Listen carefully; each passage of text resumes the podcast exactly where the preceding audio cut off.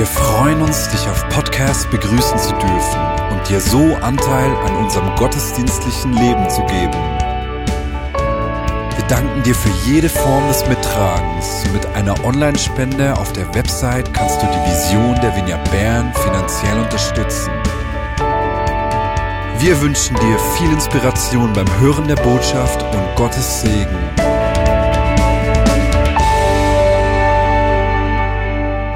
Ihr seid mitten in einer Predigtreihe über Anbetung. Auf Homepage steht, Anbetung ist, hat einen hohen Stellenwert in der Vineyard. Und für mich hat Anbetung ganz viel mit Begeisterung für Jesus zu tun. Ich würde heute sagen, an dem Punkt meines Lebens, dass vielleicht das entscheidende Element meines Glaubens oder die wichtigste ähm, Grundlage meiner Nachfolge Faszination und Begeisterung für Jesus ist. Es sind nicht irgendwelche dogmatischen Überzeugungen oder Praktiken oder Strukturen. Am Ende im Kern dessen, was meinen Glauben ausmachen soll, steht Faszination für diesen Mann aus Nazareth. Für sein Leben, für seinen Charakter, für sein Wesen, für das, was er gesagt hat, wie er sich Menschen zugewandt hat, wie er uns Gott vorgestellt hat. Eine Faszination für diesen Jesus finde ich die wichtigste Grundlage unseres Glaubens. Von dort aus ergibt sich alles andere. Die Bereitschaft, sich zu verändern, etwas zu wagen, etwas zu riskieren, von ihm zu erzählen, äh, mit ihm was in Angriff zu nehmen, zu beten, auch anzubeten, ist letztlich Ausdruck davon, dass man fasziniert ist für diesen Mann, für diesen Sohn Gottes. Und das merkt ihr ja alle, dass sich wesentlich einfacher anbeten lässt, wenn man von Jesus begeistert ist. Und das erleben wir aber auch in unserem Leben, dass wir Phasen haben großer Begeisterung und wir erleben auch immer wieder Phasen von Zweifel oder von Skepsis. Und über dieses Miteinander von Zweifel und Skepsis würde ich heute Abend gerne zu euch reden. Es gibt eine interessante Bibelstelle im Johannesevangelium, auf die ich gern eingehen würde, wo wir beidem, Begeisterung und Skepsis, begegnen. Und die Stelle steht im Johannesevangelium, Kapitel 1 ab Vers 43. Ich lese es einmal vor. Ihr könnt es an der Leinwand mitlesen. Da steht, als Jesus am nächsten Tag nach Galiläa aufbrechen wollte, traf er Philippus und sagte zu ihm, komm, folge mir. Philippus stammte wie Andreas und Petrus aus der Stadt Bethsaida. Danach traf Philippus Nathanael und sagte zu ihm, wir haben den gefunden, von dem Mose im Gesetz schreibt und den auch die Propheten angekündigt haben. Es ist Jesus aus Nazareth, ein Sohn von Josef.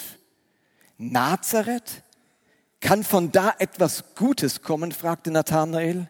Philippus erwiderte nur, komm und sieh selbst. Als Jesus Nathanael kommen sah, sagte er, das ist ein wahrer Israelit ein Mann ohne Falschheit. Woher kennst du mich? fragte Nathanael.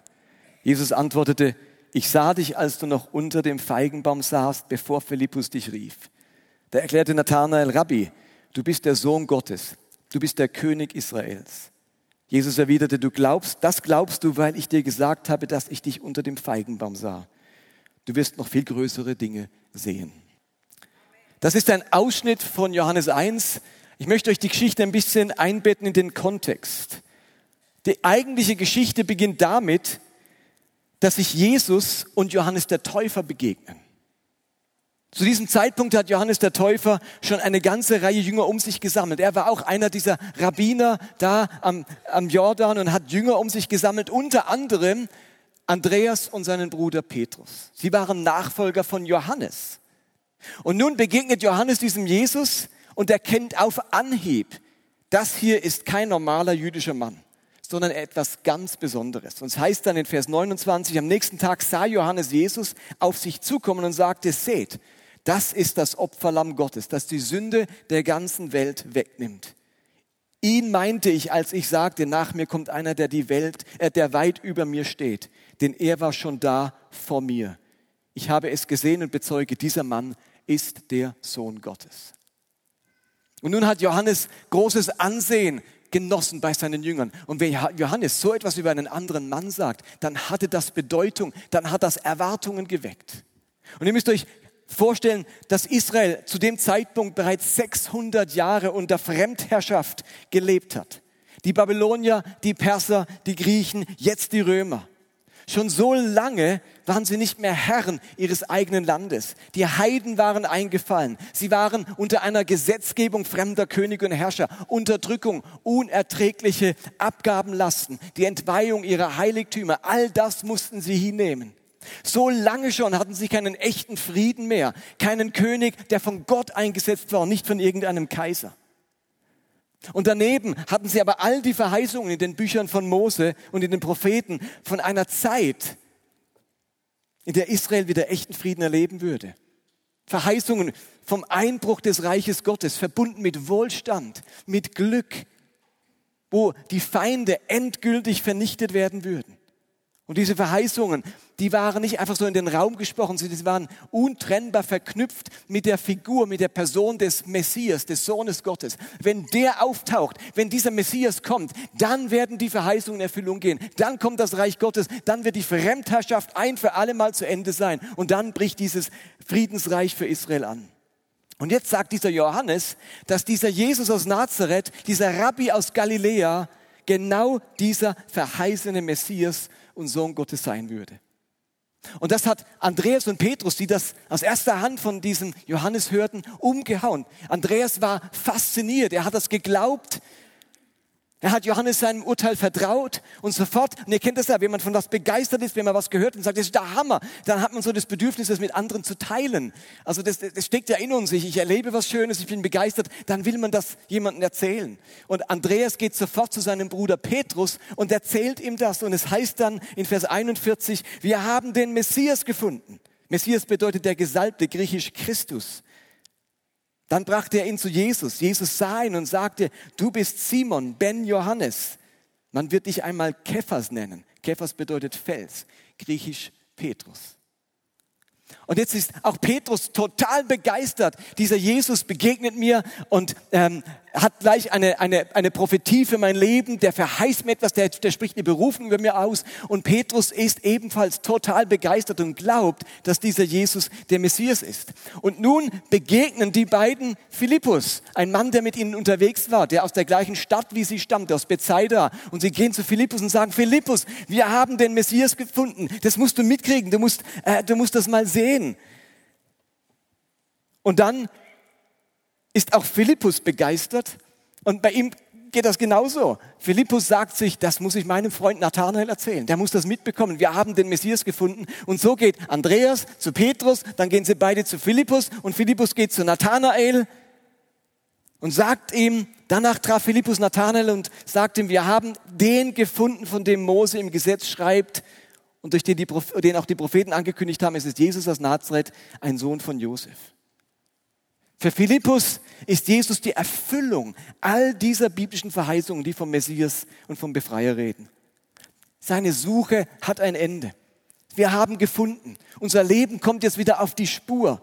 Es enthält neuen Sinn und Inhalt. Wir werden Nachfolger und Anhänger dieses Rabbis Jesus aus Nazareth, dem verheißenen Messias.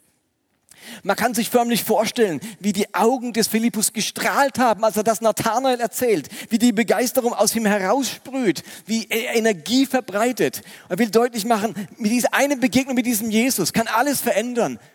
Spürt er die Begeisterung von dem Philippus und jetzt geht er zu dem Nathanael. Er wurde angesteckt von Petrus und Petrus von Andreas und Andreas von Johannes und bei Nathanael kommt die Begeisterungskarawane jäh ins Stoppen. Denn im Gegensatz zu all den anderen trifft Begeisterung auf Skepsis. Nathanael sagt, aus Nazareth. Was kann aus Nazareth Gutes kommen? Kennt ihr diese Erfahrung? Ihr erzählt jemandem etwas voller Begeisterung, mit leuchtenden Augen, mit Enthusiasmus, mit Überzeugung. Und dann kommt solch eine Prellbock-Reaktion die euch total ausbremsen möchte. Also ich habe das schon ein paar Mal erlebt. Mein Sohn kennt sich ziemlich gut mit Rädern aus. Der ist so semi-professioneller Rennradfahrer. Und vor einiger Zeit habe ich mir ein ganz tolles, meiner Meinung nach tolles E-Bike gekauft äh, bei Decathlon und habe ihm gesagt, hey Benaya, ich habe mir ein E-Bike von Decathlon gekauft. Und dann war seine Reaktion, Decathlon? Was kann von Decathlon Gutes kommen? Und habe mir alle Illusionen über dieses E-Bike genommen. Zum Glück hat er dann eine eigene Probefahrt gemacht durch unser Dorf und war hinterher dann auch ganz begeistert.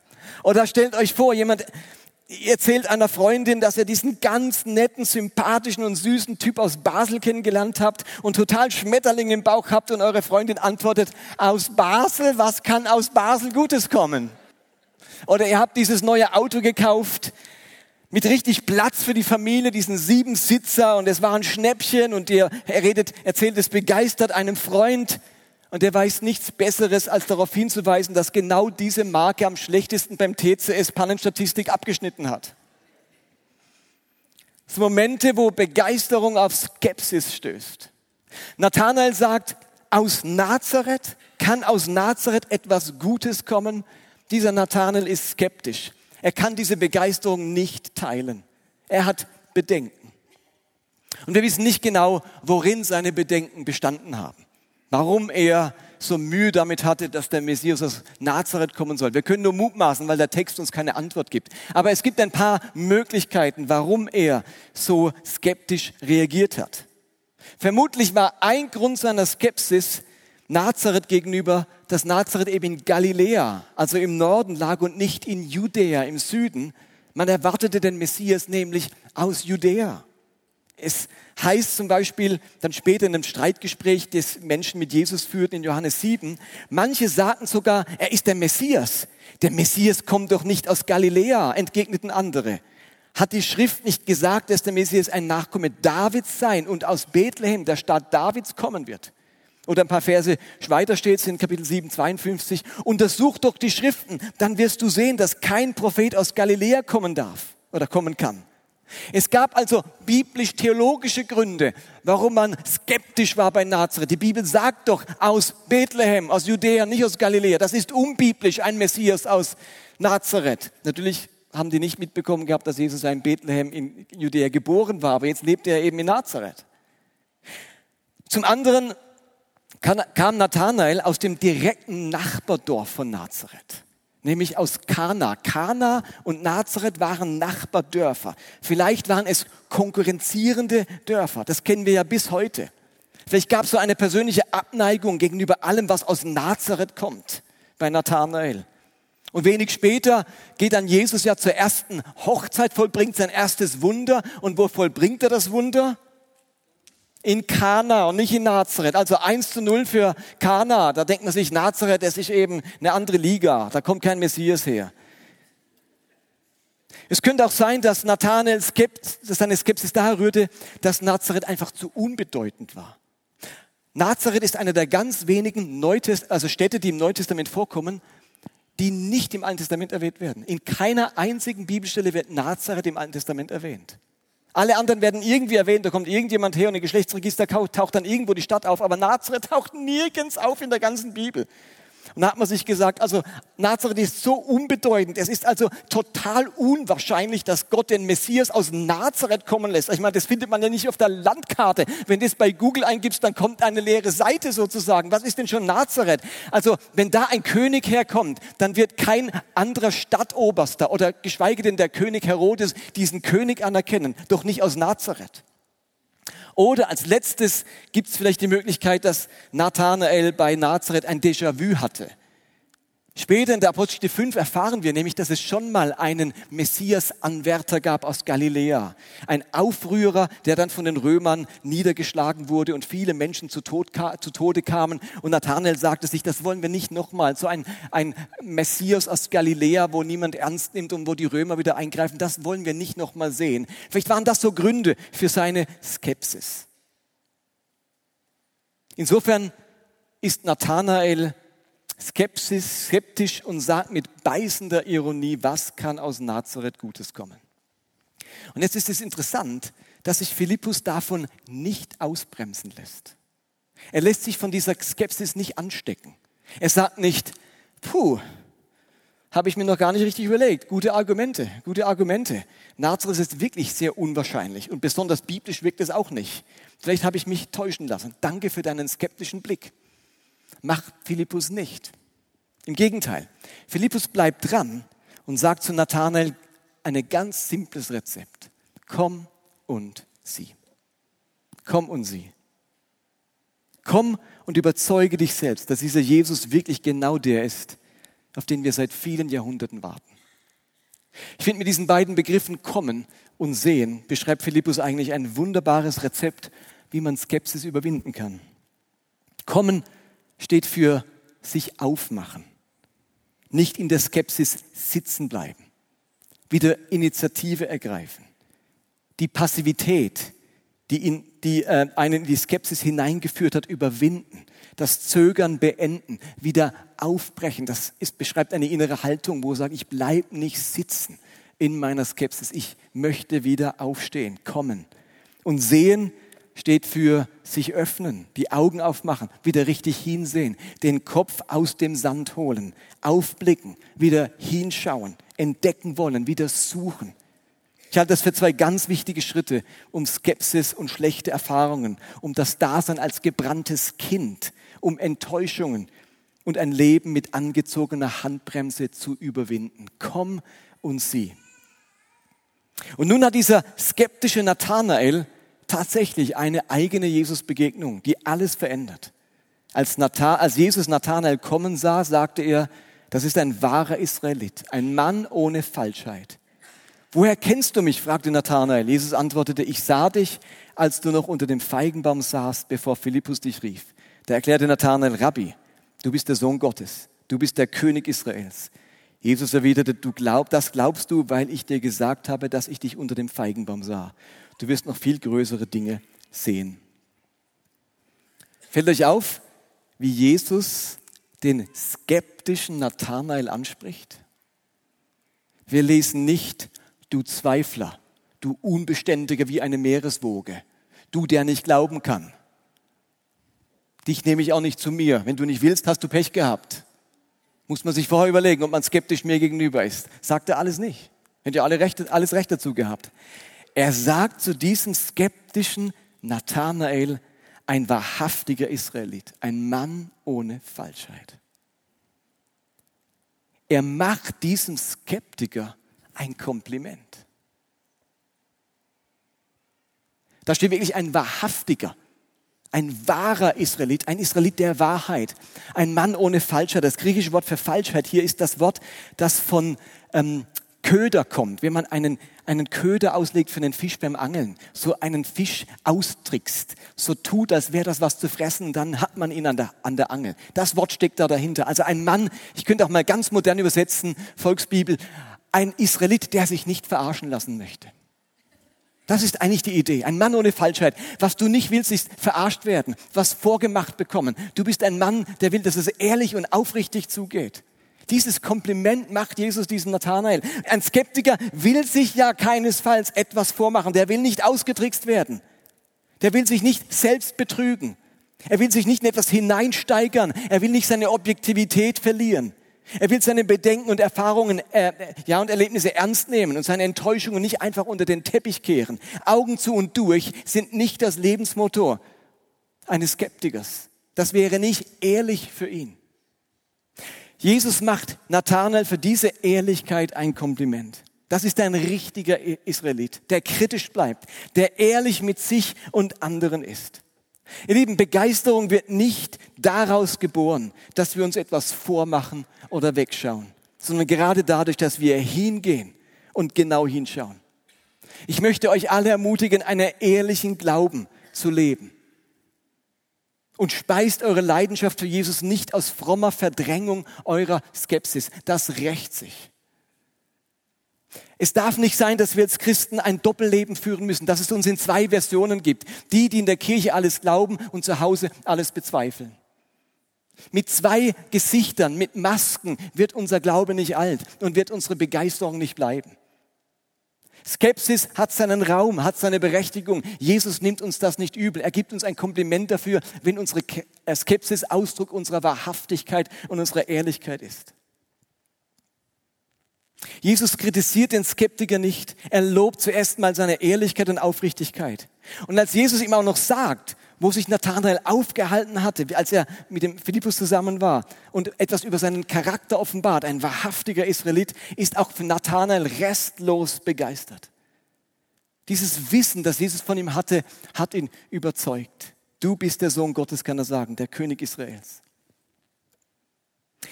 Und nun ist die Frage, was bedeutet diese Geschichte für uns, für unseren Glauben, für unsere Nachfolge? Was können wir aus dieser Geschichte lernen? Ich finde, die Frage, die sich aufdrängt, ist, mit wem du dich im Moment eher identifizieren kannst. Bist du momentan eher Philippus mit dieser Begeisterung für Jesus? Mit dieser tiefen Überzeugung, dass er der ist, auf den wir alle gewartet haben? Du machst kleinere und größere Gotteserfahrungen, die dich faszinieren und begeistern. Du trägst diese tiefe Überzeugung in dir, dass Jesus das Beste ist, was dir je begegnet ist. Die Lösung und die Rettung für alle Bereiche des Lebens. Und du kannst diese Begeisterung mit anderen teilen und wieder andere damit anstecken. Du willst und brauchst diese Begeisterung für Jesus. Sie trägt dich, sie macht deinen Glauben lebendig und ist Ausdruck deiner persönlichen Spiritualität. Bist du eher Philippus? Oder bist du im Moment eher ein Nathanael-Typ? Du sitzt schon länger unter deinem Feigenbaum und bist skeptisch. Wenn Menschen von ihren Erfahrungen im Glauben berichten, von ihren Erlebnissen, ihren God Stories, ihren Gebetserhörungen, ihren Führungen, dann, hört, dann hörst du in dir dieses leise, naja, das könnte ja auch, vielleicht war das auch, in Wirklichkeit, du hörst so diese skeptische Stimme. Du hast so deine Erfahrungen gemacht mit verschiedenen Themen, mit verschiedenen Kirchen, mit verschiedenen Christen, mit verschiedenen Leitern. Und übrig geblieben ist ein gewisses Maß an Skepsis. Und am Anfang hatte diese Skepsis auch etwas Ehrliches und Aufrichtiges. Skepsis ist ja tatsächlich ganz oft auch berechtigt. Da stecken ja ernstzunehmende Erlebnisse und Erfahrungen dahinter. Das haben wir uns ja nicht eingebildet. Diese Skepsis hat meistens gute Gründe. Das Problem ist, dass, dass wir alle wissen, welches Lebensgefühl mit Skepsis einhergeht und welches Lebensgefühl mit Begeisterung einhergeht. Es ist ein anderes Lebensgefühl mit Begeisterung zu leben als mit Skepsis. Wir haben es vielleicht bei anderen auch schon miterlebt, wie sich Skepsis im Laufe der Zeit ganz schnell verwandelt in Zynismus, in beißende Ironie oder in diese distanzierte Abgeklärtheit. Aus dem Komm und Sie wird ein Ich bleibe, wo ich bin und guck mir das Ganze aus der Ferne an.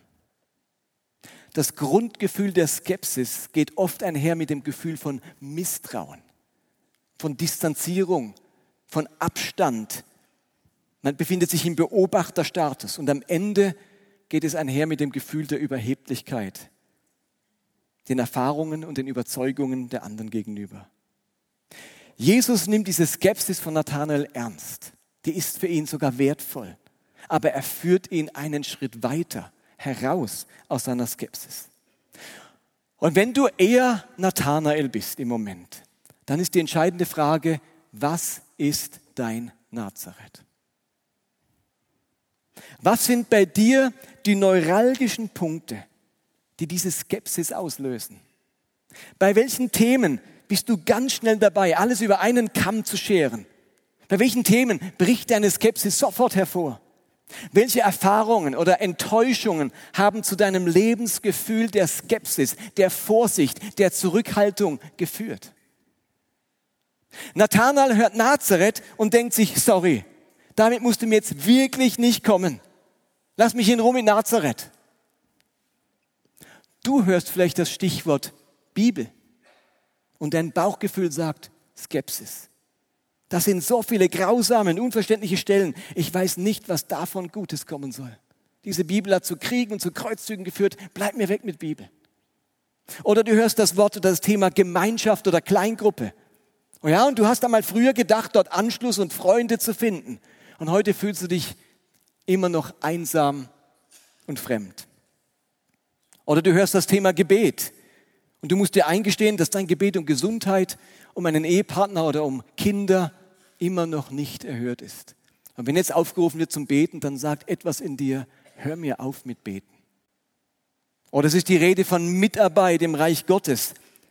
Und wenn du das hörst, dann denkst du vor allem an viel Druck und das Gefühl, schon lange am Limit zu sein und sowieso nicht zu genügen. Oder wir reden von Evangelisation und dir kommen diese schwierigen Veranstaltungen in den Sinn, wo Menschen manipuliert werden und der Glaube eher als Abschreckung statt als Einladung erlebt wird. Ich muss nicht alles aufzählen, aber die Frage bleibt, was ist dein Nazareth? Was hat dich zu diesem skeptischen Nachfolger gemacht? Wann und wo ist deine Begeisterung auf der Strecke geblieben? Wenn ich an mein eigenes Leben denke, dann habe ich auch so diese Kräfte in meinem Leben erlebt. Die ersten Jahre meines Christseins habe ich richtig krasse Gotteserfahrungen gemacht. Ich habe als Teenie den Geist Gottes in ganz erstaunlicher Weise erlebt. Ich habe unglaublich tolle Erfahrungen mit Anbetung gemacht. Ich bin als Teenager mit 15 in die Purtales-Straße gekommen nach Muri. Und der Bene und andere und die Conny damals noch und haben Worship gemacht. Und ich habe diese Kassette mitgenommen von diesem Worship. Und wenn ich sie zu Hause eingelegt habe, dann sind mir die Tränen gekommen vor Heimweh nach Bern, nach dieser Erfahrung von Anbetung. Das hat mich so überwältigt. Und dann habe ich eine Erfüllung im Heiligen Geist erlebt und plötzlich konnte ich in neuen Sprachen reden. Und wo ich hinkam, egal zu einer Konferenz oder sonst wo, habe ich ähnliche Prophetien bekommen, dass Gott mich gebrauchen will, um für Kranke zu beten und sie gesund zu machen. Meine Examensarbeit im Theologiestudium habe ich über das Leben von Catherine Kuhlman geschrieben, einer der größten Heilungsevangelistin im 20. Jahrhundert. Als meine dritte Tochter geboren wurde, habe ich sie mit Zweitnamen, haben wir sie Catherine genannt. Ich habe Heilungskurse besucht und veranstaltet. Ich habe mit allem gebetet, was noch geatmet hat. Ich konnte viele meiner Kommilitonen während meinem Theologiestudium zu einer Erfüllung, Erfüllung mit dem Heiligen Geist führen. Ich war Mr. Charismatic. Naja, es war. Und dann erlebte ich mein Nazareth. Zu viele meiner Gebete, gefühlt alle, in Bezug auf Krankenheilung wurden nicht erhört. Die theologische Strömung, die mich stark geprägt hatte in Bezug auf Heilung, hat sich als geldgierig und korrupt herausgestellt. Am Ende ging es mehr darum, dass der Pastor mit den Spendengeldern mehr sein, sich seinen neuen Privatjet kaufen könnte, als wirklich Menschen in Not zu helfen. Wir waren in Basel bei einer Veranstaltung von einem Heilungsevangelisten und ein paar Studenten von mir waren der Ordner und er hat ihnen gesagt, wenn ich sage, Heiliger Geist, komm, mach dir hinten die Lüftung an, dass ein Wind bläst, wenn Leute denken, der Heilige Geist kommt. Ich habe mehrere solcher Geschichten erlebt. Ich habe Heilungsevangelisten erlebt, die mir Storys erzählt haben und als ich sie überprüft habe, weil ich das konnte, weil ich zufällig die Leute kannte, die angeblich geheilt wurden, habe ich erfahren, dass alles erstunken und erlogen war. Und plötzlich saß ich unter dem Feigenbaum und war zutiefst skeptisch allem gegenüber, was dieses Thema anbetrifft. Und wenn dann jemand kam und mich zu einer bestimmten Konferenz oder einem bestimmten charismatischen Sprecher eingeladen hat oder mir das neueste Buch von Redding empfohlen hat, dann hat mindestens innerlich etwas in mir gedacht, was kann von dieser Konferenz, was kann von diesem Sprecher, was kann von diesem Buch Gutes kommen. Ich habe da meine Erfahrungen. Plötzlich schert man alles über einen Kamm. Plötzlich differenziert man nicht mehr. Aber irgendwann musste ich feststellen, dass diese Skepsis schon lange nichts mehr mit dem Wunsch nach Aufrichtigkeit und ehrlichem Prüfen zu tun hatte, sondern ganz viel mit Enttäuschung, mit Verbitterung, mit Wut. Gift für meine Begeisterung. Ich musste mich dem Zustand meiner Seele stellen, mich damit auseinandersetzen, mir die Frage stellen, ob ich mit meiner Skepsis sitzen bleiben möchte oder aufstehen, Initiative ergreifen und neu hinschauen, was Jesus machen möchte und ihn neu entdecken. Meine Skepsis war nicht länger Ausdruck von Authentizität, sondern hat mein Wachstum, meine Weiterentwicklung und meine Nachfolge ausgebremst. Sie hat mir die Risikobereitschaft geraubt und bewirkt, dass Play it safe, geh auf Nummer sicher, mein neues Motto wurde. Und ich habe bewusst entschieden, aufzustehen, zu kommen, meinen, meine Skepsis zu verlassen und mir dieses Thema zurückzuerobern. Wieder play it safe. Man geht keine Risiken mehr ein, Risiken mehr ein. Man wird vorsichtig, man wird eben zurückhaltend. Ähm, Skepsis macht dich nicht mutig. Skepsis macht dich nicht draufgängerisch. Skepsis bindet dich zurück. Sie macht dich vorsichtig. Ja, und sie hat ihren Platz und sie kann berechtigt sein aufgrund unserer Erfahrungen. Aber sie darf nicht das Ende vom Lied sein, weil es uns als Christen ausbremst. Das war übrigens einer der Gründe, warum wir nach 25 Jahren in der Vineyard gesagt haben, wir brechen noch mal auf. Wir gehen noch mal ein Wagnis ein. Wir wagen nochmal ein Abenteuer. Ich glaube, dass es wichtig ist, was zu riskieren und zu muten. Das ist Vorbeugung vor Skepsis und Mutlosigkeit. Wir müssen immer wieder etwas wagen und riskieren. Die Geschichte mit Jesus und Nathanael zeigt, dass Jesus unsere Skepsis ernst nimmt. Er schätzt unsere Ehrlichkeit, unseren Wunsch nach Wahrheit. Aber sie zeigt auch, dass Jesus uns nicht in unserer Skepsis sitzen lassen möchte. Er möchte uns hinführen zu tiefer und echter Begeisterung, dafür ihm nachzufolgen, um mit ihm unterwegs zu sein. Nathanael konnte seine Skepsis überwinden und zu tiefer Begeisterung für Jesus finden. Er ließ sich vom Feigenbaum wegholen, er lässt sich neu rufen, er kommt, macht sich auf, öffnet seine Augen für das, was Gott für ihn, für ihn hat. Er wartet darauf, tatsächlich noch Größeres mit Gott zu erleben und zu sehen. Ich möchte mit dieser Predigt heute nichts anderes tun, als euch die Frage mitzugeben, wie es um deine Begeisterung für Jesus steht. Entdeckst du dich momentan mehr bei Philippus oder mehr bei Nathanael? Und wenn du eher bei Philippus bist, dann lasst uns gemeinsam diese Begeisterung leben und ganz viele einladen, mitzukommen und sich selbst von diesem Jesus zu überzeugen. Lasst uns diejenigen sein, die zu anderen sagen, komm und sieh. Und wenn du eher bei Nathanael bist, dann bitte überlege dir, was ist dein Nazareth? Was hat dich in der Vergangenheit skeptisch werden lassen, distanziert, passiv, vielleicht sogar zynisch?